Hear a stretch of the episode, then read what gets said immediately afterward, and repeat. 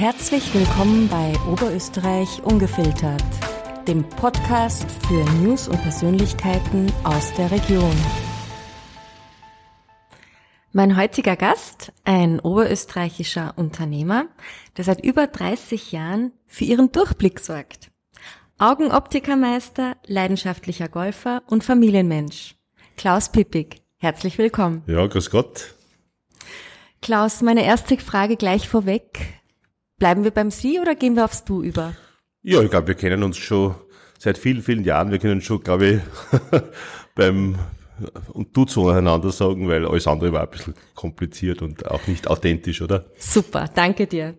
Klaus, das Unternehmen Pippi gibt's nun bereits seit über 65 Jahren.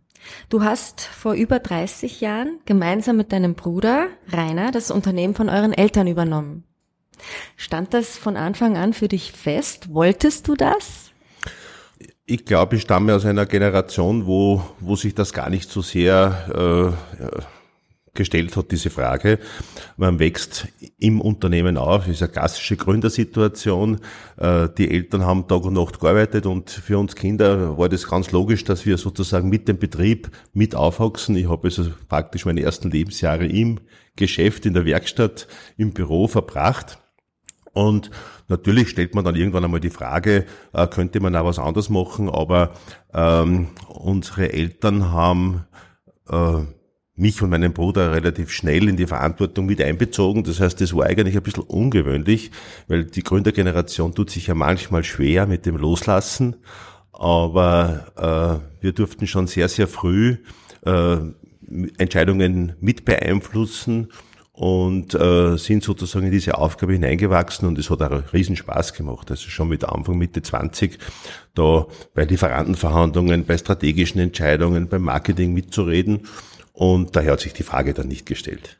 Wie habt ihr eure Arbeitsbereiche aufgeteilt? Ähm, das funktioniert bei uns sehr, sehr gut. Das ist ja gar nicht so selbstverständlich, dass das äh, in, in so Familienbetrieben unter Geschwistern funktioniert in der nächsten Generation. Aber wir ergänzen uns da hervorragend. Mein Bruder äh, hat diesen bei uns sehr wichtigen Bereich der Kontaktlinsen übernommen. Mein, mein Vater war ja einer der Pioniere auf diesem Gebiet in Österreich und hat schon in den 50er Jahren sozusagen äh, da eine, eine, eine entsprechende Kompetenz aufgebaut. Das heißt, in unserem Unternehmen spielt der Bereich Kontaktlinsen eine große Rolle und diesen Bereich hat mein Bruder voll übernommen. Der ist heute einer der führenden Spezialisten auf diesem Gebiet, passt alle Arten von Kontaktlinsen an. Da werden auch, wie gesagt, Spezialfälle von, von äh, Augenärzten von Krankenhäusern, die sozusagen äh, einer speziellen Lösung bedürfen, an uns überwiesen. Und äh, mein Bereich war halt im Prinzip die, die Geschäftsführung, Personal, Marketing, der ganze Brillenbereich, äh, die Öffentlichkeitsarbeit und da hat sich eigentlich nie ein Konflikt ergeben. Du hast ja selber auch Kinder. Werden die auch ins Unternehmen einsteigen oder sind sie schon im Unternehmen drinnen? Also ich habe gelernt, dass die Betriebsübergabe oder dieser Generationswechsel in Betrieben eigentlich die Königsdisziplin ist. Das funktioniert ja sehr, sehr oft nicht. Entweder weil sich niemand in der nächsten Generation findet oder weil es da Konflikte gibt zwischen Geschwistern oder zwischen Cousins und so weiter. Ähm, wir gehen das ganz entspannt an. Äh, mein Sohn, der ist jetzt, der wird nächste Woche 25, der hat in Wien Betriebswirtschaft fertig studiert an der WU, studiert jetzt in Innsbruck äh, Augenoptik, Optometrie an der FH in Innsbruck. Da gibt's eben jetzt auch in unserer in unserem Fach ein, ein Studium mit einem Bachelorabschluss und der wird nächstes Jahr fertig und dann kann er sich entscheiden, ob er das Unternehmen weiterführen will oder nicht, aber es schaut ganz gut aus. In 35 Jahren oder knapp 35 Jahren verändert sich so manches. Was waren die Herausforderungen der letzten Jahre für euch jetzt speziell? Also wenn man täglich im operativen Geschäft ist, merkt man das gar nicht so. Äh, weil man praktisch täglich mit Problemlösungen behaftet ist und die Herausforderungen versucht, so gut wie möglich in den Griff zu kriegen. Aber wenn man so zurückblickt auf die Situation, in der mein Bruder und ich die Verantwortung übernommen haben, zu der heutigen, dann hat sich natürlich gravierendes verändert. Ich will jetzt gar nicht auf diese ganzen gesellschaftspolitischen Veränderungen eingehen, die sich jetzt äh, ergeben haben, speziell auch in den letzten Jahren Ähm, aber allein die Konkurrenzsituation, unsere maßgeblichen Mitbewerber waren halt äh, alteingesessene Betriebe äh, regionaler Art und im Laufe der Jahre sind dann sowohl nationale als auch multinationale äh, Ketten in unsere Branche sozusagen eingedrungen und das hat natürlich neue Herausforderungen gebracht, die es zu bewältigen gab, neben den Dingen, die sowieso alle bewältigen mussten. Ich meine, ich stamm, ich begonnen habe, äh, war, war, war das Fax eine Sensation von, von von äh, Internet oder, oder Smartphones oder solchen Dingen war ja nicht die Rede. Allein wenn man sich die technische Entwicklung anschaut, auch in unserem Bereich, äh, welche Lösungen heute im Bereich Brille oder Kontaktlinse möglich sind. Aber die größte Herausforderung war sicher äh, die Positionierung des Unternehmens in diesem neuen Marktumfeld mit diesen, mit diesen doch ähm, zum Teil ja börsennotierten Unternehmen, die man mittlerweile am Markt hat. Und das ist uns offenbar sehr, sehr gut gelungen, weil wir, weil wir nach wie vor in Linz eine Position haben, die, die unbestritten ist und die sozusagen von sehr vielen geschätzt wird. Und wir haben in der Zwischenzeit sehr viele damalige Konkurrenten auf dem Weg verloren, die sozusagen diese Entwicklung nicht geschafft haben. Stichwort United Optics. Du wirst ja auch gern Mr. United Optics genannt. Ja, das ist äh, schön, dass du das erwähnst, weil natürlich war das auch eine ganz, ganz wesentliche äh, Antwort auf die neuen Herausforderungen und eine Erfolgskomponente. Es war so, dass, dass vor circa 30 Jahren sich Local Heroes aus unserer Branche zusammengeschlossen haben, um in den Bereichen äh, Marketing, äh, Einkaufskonditionen, Mitarbeiterschulung, EDV zu kooperieren. Also alle diese Dinge sozusagen gemeinsam zu machen, die man gemeinsam besser lösen kann, als wie alleine vor Ort. Und ich war da einer der wesentlichen Mitbegründer dieser Organisation, die sich später unter der Dachmarke United Optics weiterentwickelt hat, um eine Lücke zu schließen, die wir erkannt haben. Wir waren immer so, dass der Konsument uns mehr Fachkompetenz, mehr Vertrauen, mehr Beratungsqualität zugetraut hat, aber äh, natürlich sozusagen in der Preiskompetenz hat man uns nicht diese, äh, dieses Vertrauen entgegengebracht, zum, zum Teil dazumals zu Recht. Und ähm, heute sind wir in der Lage, dank dieser United Optics Organisation sowohl in der Kommunikation, also in der Werbung, mit den Großen mitzuhalten, aber natürlich auch Preise auf Augenhöhe mit den, mit diesen äh, so nationalen oder, oder auch multinationalen Anbietern äh, bieten zu können. Und natürlich war diese, diese äh, Entscheidung, sozusagen United Optics zu gründen und in dieser Organisation einen Mehrwert für den Kunden zu schaffen, ein Erfolgsmodell. Welche Rolle spielt Nachhaltigkeit in deiner Branche? Eine große Rolle. Ähm, ich glaube, diese, diese, dieser Begriff oder dieser Wert ist mittlerweile in der Wirtschaft generell angekommen. Ähm, wir merken es schon, es beginnt schon bei unseren Zulieferern, dass die das äh, immer mehr in den Vordergrund stellen.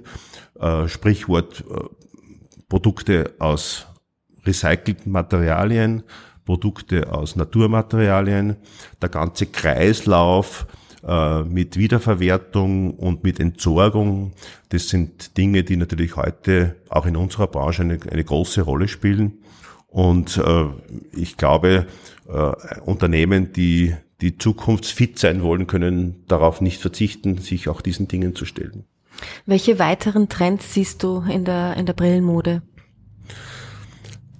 Man muss also sagen, dass heute noch immer ein Hauptgrund für den Brillenkauf äh, das Verändern der Dioptrienstärke ist. Also der modische Aspekt ist den Leuten wichtig. Es ist aber außer bei der Sonnenbrille kaum jetzt der Hauptanlass. Natürlich will jeder mit der Brille optimal aussehen und da haben wir den Trend, den man auch eigentlich in allen Bereichen der Ästhetik sieht, es geht immer stärker in die Individualität. Das heißt, die Menschen lassen sich nicht mehr irgendwelche Trends vorschreiben, sondern sie leben ihren eigenen Stil, sie sind selbstbewusst, sie wissen immer besser, was ihnen passt, was zu ihnen, was, was zu ihrem Lebensstil auch dazugehört. Das heißt, irgendwelche aufgesetzten Modetrends, äh, die findet man eigentlich in unserer Branche nicht. Allerdings gibt es schon so kleine Trends gibt es schon. Äh, die Leute sind heute bereit, äh, mehr Mut und mehr Markanz bei der Brillenmode zu zeigen. Das heißt, es darf ruhig ein bisschen auffälliger sein vielleicht als früher. Du hast vorhin ähm, die Augenärzte und die, und die Krankenhäuser auch ein bisschen ähm, erwähnt. Wie eng ist da die Zusammenarbeit? Also die funktioniert sehr gut. Ich muss sagen, die, die, wir sind ja da eigentlich äh, gerade in Linz gesegnet. Ja, wir haben ein Niveau äh, bei den Augenärzten und auch bei den Spitälern, das, äh, das sucht seinesgleichen in, in Österreich wahrscheinlich und überhaupt in Europa. Ähm, wir haben zwei hervorragende äh, Spitalsabteilungen mit, mit bestens ausgebildeten Fachleuten. Also in Linz ist es wirklich äh, ein Segen und auch die niedergelassenen Augenärzte leisten hervorragende Arbeit und die Zusammenarbeit äh, zum Wohle der Leute funktioniert perfekt. Da ist meistens ein kurz, der kurze Weg, das, ein Anruf oder ein, ein, ein kurzes Mail, wenn es Dinge zu klären gibt. Also das funktioniert hervorragend und wir sind eigentlich sehr, sehr froh, dass wir, äh, dass wir gerade was äh, die Augenärzteschaft betrifft, in den ein derartiges Niveau anbieten können. Sehen die Menschen heutzutage schlechter als früher? Zeiten des Internets, die Handys? Also das Wesentliche, glaube ich, ist, dass die Sehanforderungen gestiegen sind. Ob sie, ob die, ob, ob die, ob sie schlechter sehen als früher, das, dazu gibt es keine Studien. Äh, es ist nur so, man muss halt wissen, äh, so wie wir heute alle leben, mit, mit Computer, mit Straßenverkehr, mit, mit Handy, mit, mit, mit Bildschirmen an jeder Ecke, sind die Sehanforderungen natürlich gestiegen. Das heißt, äh, heute ist es fast nicht mehr möglich, dass man ähm, einen nicht korrigierten Sehfehler einfach so belässt, weil die Leute dann natürlich bei allen Möglichkeiten, äh, bei allen möglichen Gelegenheiten merken, dass sie ein Defizit haben. Und diese gestiegenen Sehanforderungen in allen Bereichen bedingen natürlich, dass man heute äh, individueller diese Dinge korrigieren muss dass die Leute merken, dass sie in bestimmten Bereichen eine Unterstützung beim Sehen brauchen. Und das war vielleicht vor 100 Jahren bei den, bei den damals gängigen Berufen oder Sehanforderungen äh, nicht so notwendig und daher sind die Leute durchaus mit dem einen oder anderen unkorrigierten Sehfehler durchs Leben gegangen, ohne dass sie damit ein Problem gehabt haben. Also das heißt, ich glaube, äh, das ist der Hauptgrund, dass die Augen an sich schlechter geworden sind. Man weiß, dass die Kurzsichtigkeit steigt weltweit. Ähm, man führt es darauf zurück, dass man, dass halt Kinder schon sehr in frühen Jahren sehr viel äh, mehr als früher in die Nähe schauen, dass sie zu wenig im Freien spielen, dass sie zu wenig äh, Blickwechsel von Ferne auf Nähe und umgekehrt haben. Also dieses Verhalten führt vielleicht zu einer Veränderung. Äh, das dürfte so sein, weil dazu gibt es jetzt auch ziemlich gesicherte Studien weltweit. Äh, für uns auch natürlich eine neue Herausforderung, diese Dinge zu lösen. Wo siehst du die beruflichen Herausforderungen für die Zukunft, jetzt gerade in eurer Branche?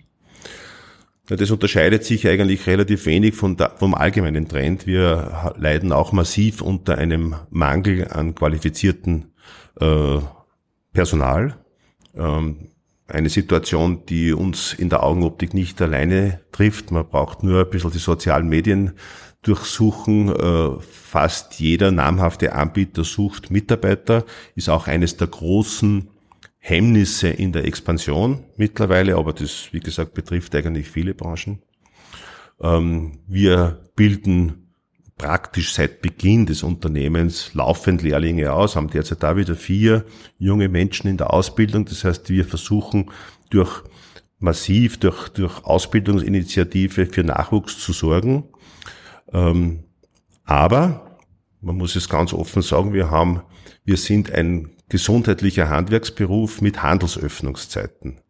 Das ist ein bisschen eine Sondersituation, weil äh, weil wir natürlich versuchen, für unsere Kunden möglichst zu Zeiten zur Verfügung zu stellen, wo sie das gerne wünschen. Und diese Arbeitszeiten sind äh, nicht besonders beliebt. Und interessanterweise ist es so, dass man natürlich jedes Jahr einmal wieder Leute verliert, die dann aus dem Beruf generell aussteigen. Hauptgrund sind eben die Arbeitszeiten. Auf der anderen Seite gibt es kaum einen Beruf, der wahrscheinlich sinnstiftender ist, weil wir haben eine Mischung aus Gesundheit, Ästhetik, Mode, Handwerk. Ähm, das heißt, die Leute, die mit Leib und Seele die Augenoptik betreiben, die sehen schon die positiven Seiten auch. Es ist ein sehr, sehr schöner, sinnstiftender Beruf für Frauen und für Männer. Und man kann da durchaus sehr viele unterschiedliche Facetten ausleben. Klaus, stehen noch weitere Projekte an in der nächsten Zeit bei dir? Ja, das würde ich jetzt auch hier dir nicht verraten. Okay, also das heißt, da ist was im nein, Gange. Wir, nein, wir, wir, wir, wir haben ja, wir haben ja vor ein, vor ein paar Jahren in Linz äh, das Traditionsunternehmen Präoptik auf der Promenade noch zusätzlich übernommen ähm, und in unsere Struktur integriert. Die sind allerdings von der, von der äh, Positionierung etwas anders aufgestellt als wie die Pipic United Optics Standorte. Und äh, natürlich als Unternehmer sucht man immer nach neuen Chancen und Herausforderungen. Ähm, ich würde aber sagen, ähm, die großen Dinge überlässt man dann der nächsten Generation. Dann kommen wir mal ein bisschen zum privaten, Klaus. Du spielst ja sehr gerne Golf. Was ist dein Handicap? Äh, derzeit ist mein Handicap 17,7. Das ist so, dass man überall ein bisschen mitspielen kann. Mein, mein wirklich äh, Lieblingssport war ja Tennis. Das habe ich auch, das habe ich auch wettkampfmäßig gespielt, bis mich äh, dann so, ungefähr vor 15 Jahren mehrere Bandscheibenvorfälle erwischt haben und mich dazu gezwungen haben, das wettkampfmäßige Tennis aufzugeben. Und das war genau die Phase, wo mich heute halt dann, das ist ein Schicksal, das ja viele meiner Freunde auch äh, erlitten haben, das, äh, wenn man dann nicht mehr seinen Lieblingssport so ausüben kann, wie man es eigentlich sich wünscht, dann ist fast gescheiter, man, man fängt was Neues an. Und es war halt die Phase, wo sehr viele Freunde mit dem Golf begonnen haben und einer davon hat mich halt dazumals auch überredet, das zu machen und seitdem äh, äh, ja, ist es so, dass das halt zu meinem, im Sommer, zu meinem, zu meinem Hauptsport mutiert ist und im Winter bin ich leidenschaftlich in den Bergen und, und mache alle Hänge und Pisten, äh, hauptsächlich in Tirol unsicher. Hast du ein weiteres persönliches Geheimnis, Entspannung aus dem Berufsalltag zu finden?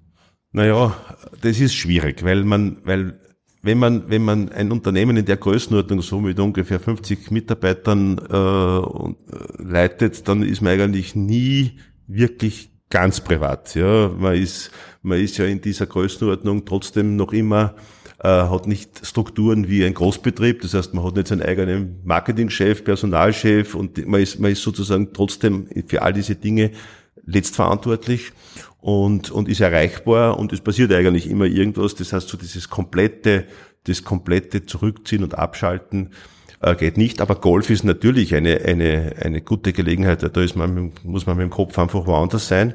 Das heißt, da ist man wirklich einmal für ein paar Stunden abgelenkt und ansonsten äh, bin ich wirklich extrem gerne zu Hause und mache es mir mit meiner Frau gemütlich. Äh, das ist ein Rückzugsort, der, der sozusagen, wo man wieder Kraft tankt. Könntest du die Zeit zurückdrehen? Wie würde dein Weg heute aussehen? Würdest du denselben gehen? Also das ist eine, eine ganz, ganz schwierige Frage, die kann ich da ehrlich gesagt gar nicht beantworten. Über das habe ich mir keine Gedanken gemacht, weil diese was wäre wenn Fragen, diese hypothetischen Dinge, die haben mich eigentlich nie beschäftigt. Da bin ich zu sehr geerdet und im Hier und Jetzt, dass ich mich mit, mit Dingen beschäftige, die jetzt aktuell zu lösen sind und mit so, mit so Fragen, äh, was wäre gewesen, wenn man in einer bestimmten Situation oder in, in, einer bestimmten Lage anders entschieden hätte und anders abgebogen wäre, die sind für mich eigentlich irrelevant, weil, weil erstens weiß man es nicht, ja, und aber im Großen und Ganzen äh, bin ich eigentlich zufrieden, so dass ich sagen kann, also äh, dieses, diese diese Überlegung, man hat im Leben irgendwie was komplett falsch gemacht und hätte woanders abbiegen müssen, die habe ich ehrlich gesagt nicht, weil, weil ich eigentlich mit einer gewissen Freude und Stolz auf, darauf äh, zurückblicke, wie diese letzten Jahre gelaufen sind. Sehr schön. Klaus, was sind deine drei wichtigsten Werte im Leben? Also ein ganz hoher Wert bei mir ist eine äh, äh, ist die Verlässlichkeit. Ähm, ich kann mit mit Leuten wenig anfangen, die unzuverlässig sind und äh, wo man sich nicht darauf verlassen kann, dass die Dinge, die besprochen wurden oder oder die man ausgemacht hat, auch eingehalten werden. Das ist für mich ein ein ein, ein ganz eine wichtige Eigenschaft, die ich bei Menschen auch sehr sehr schätze. Ähm, im privaten wie auch im, im, im beruflichen Bereich. Ähm, sehr nahe verwandt dazu ist natürlich die Ehrlichkeit, ähm, weil ein gewisses Grundvertrauen bringt man ja den Menschen entgegen und, und äh, die, die Gefahr, dass man sozusagen, wenn das zu oft missbraucht wird, dann in einen gewissen Zynismus äh, abdriftet, die ist relativ groß und so will man ja selber dann auch nicht werden. Und ja, das sind eigentlich die zwei, die zwei wesentlichen Grundwerte, die mir, die mir schon sehr am Herzen liegen und die ich versuche auch im Unternehmen und auch privat zu leben. Woran glaubst du? Ja, das sind natürlich jetzt, ich habe es befürchtet, dass die Fragen immer komplizierter werden. Sag, woran glaubst du? Na, ich glaube schon daran, dass man dass man mit, mit äh, Eigeninitiative und mit, mit Arbeit und mit äh, Engagement was erreichen kann. Ähm, diese, dieses, also ich glaube schon daran, dass man sozusagen sein Leben selber in die Hand nehmen soll. Man kann sehr, sehr viele Dinge ändern und die, äh, die Menschen, die sich immer so in die Defensive begeben und der Meinung sind, es sind immer alle anderen oder die Umstände an etwas schuld, ja, äh, denen sage ich dann immer, also wir, wir haben sehr viele Möglichkeiten, in unser Leben auch persönlich einzugreifen. Und es tut mir fast ein bisschen leid, dass wir gerade jetzt wieder in einer Zeit leben, wo sehr viel Verantwortung weggeschoben wird, wo man, wo man immer wieder sagt, es, es ist die Politik oder irgendwer oder was dafür verantwortlich, etwas zu ändern. Man kann schon selber Eigeninitiative ergreifen und die Menschen, die das tun, die, die sind ja auch meistens erfolgreich. Wenn du jetzt die Möglichkeit hättest, ein ganz kurzes Statement noch abzugeben, was würdest du sagen den Hörerinnen da draußen? Ja, also ich, ich, ich maße mir jetzt nicht an, da irgendwelche philosophischen Botschaften von mir zu geben, aber ich glaube, ich habe das eh schon, ich habe das eh schon äh, in meinem in meinem vorgehenden Satz erwähnt. Ähm, ich appelliere an alle, wieder ein bisschen mehr Eigeninitiative zu entwickeln und einfach positiver in die Zukunft zu schauen und zu sagen, wenn, wenn man selber anpackt, kann man auch was ändern und äh, die, eine zu defensive Haltung und immer, immer sozusagen sich auf die Position zurückzuziehen, äh, wer anderer soll mein Problem lösen, äh, das hat in der Vergangenheit nie wirklich uns weitergebracht und wenn die Gesellschaft und alle wieder bisschen mehr äh, anpacken und, und mehr, mehr Freude und positiven Geist entwickeln, um, um die Herausforderungen, die es ja immer gibt, ja, und die ja momentan vielleicht größer sind, als wir es vielleicht noch vor 10 oder 20 Jahren gehabt haben. Aber es hat schon frühere Generationen gehabt, die haben wahrscheinlich noch größere Herausforderungen gehabt wie unsere und die haben das auch geschafft. Und daher würde ich mir ein bisschen mehr äh, Optimismus wünschen. Klaus, meine letzte Frage nun. Was stimmt dich zuversichtlich? Also was mich zuversichtlich stimmt, ist äh, der Zugang der, der jetzigen Jungen, ja, weil die neben den Dingen, die man negativ beurteilt, dass sie natürlich mehr Life-Work-Balance haben wollen und dass sie gewisse Dinge in Frage stellen. Trotzdem erlebe ich, äh, weil wir ja wie junge Leute ausbilden und, und, und viel mit jungen Leuten zu tun haben, auch als Kunden. Das ist schon eine Generation, die wieder, die wieder Ideen hat, äh, die, die Dinge anders sieht, die gewisse Werte wieder in den Vordergrund stellt, die sich wieder engagiert. Da kann man nur so diskutieren drüber, ob, ob das Engagement immer in die richtige Richtung geht. Aber äh, es ist eine gewisse, eine gewisse Aufbruchstimmung, die spüre ich schon. Leute, die wieder, die wieder ein bisschen Gas geben wollen, die was erreichen wollen, die sich für Dinge engagieren.